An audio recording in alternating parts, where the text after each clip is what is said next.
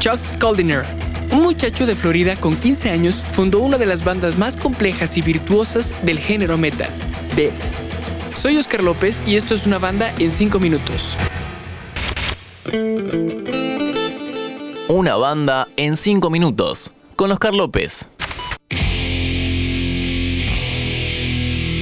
Una vez mudándose a San Francisco, Chuck conoce al baterista Chris Rifford de Autopsy y al guitarrista John Hand.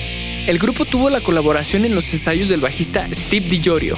Y con un amplio elenco de temas se graba la demo que los lanzaría en su primer contrato discográfico, Mutilation, en el año 1986. Dead ficha por Combat Records y un año más tarde queda registrado su primer disco, Scream Bloody Gore. En 1988, Death continuó componiendo temas y lanzó su álbum más brutal, Leprosy. Leprosy. Leprosy. Finalmente, Ross, el guitarrista, deja la banda y lo reemplaza James Murphy. En 1990 marcó un punto de inflexión en la banda.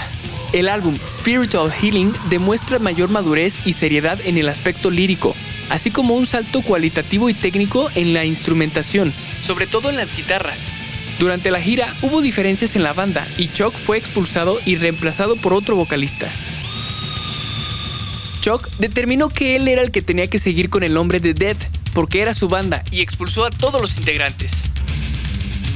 Con una nueva formación, la banda grabó Human en abril del 91, siendo editado el 22 de octubre del mismo año a través de Relativity Records, un álbum considerado por muchos uno de los mejores del death metal una obra maestra llena de poder, virtuosismo y por sobre todo una gran habilidad con más técnica que la anterior.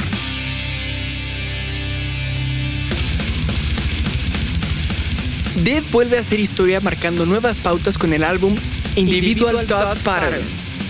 Cada álbum era diferente, aportando nuevas ideas y dando frescura. Ninguno fue la excepción.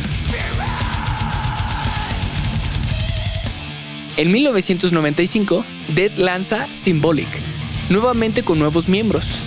Este es el álbum más progresivo de Dead, pero para nada desentona con lo que esta banda acostumbraba a dar a sus fans.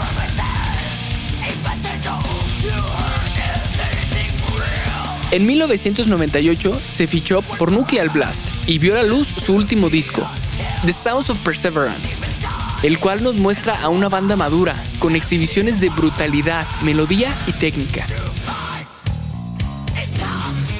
Desafortunadamente, a Chuck se le diagnostica un tumor cerebral.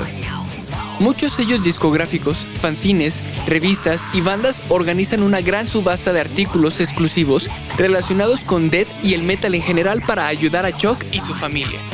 El propio Chuck donó sus guitarras, el bajista y amigo de Chuck, Steve DiGiorio, su bajo personalizado, y algunos de ellos aportaron material de colección para ser subastados con el fin de recaudar fondos para la intervención de Chuck. El 19 de enero del 2000 es operado en New York Medical Center en la ciudad de Nueva York, y un par de meses después salía del hospital para volver a Florida para preparar el segundo álbum de Control Denied a pesar de su enfermedad.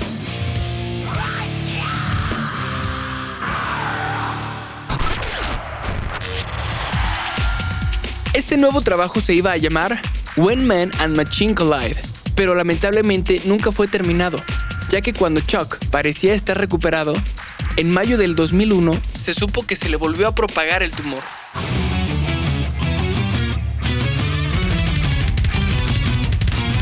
Nuevamente hubo que recaudar fondos para el tratamiento.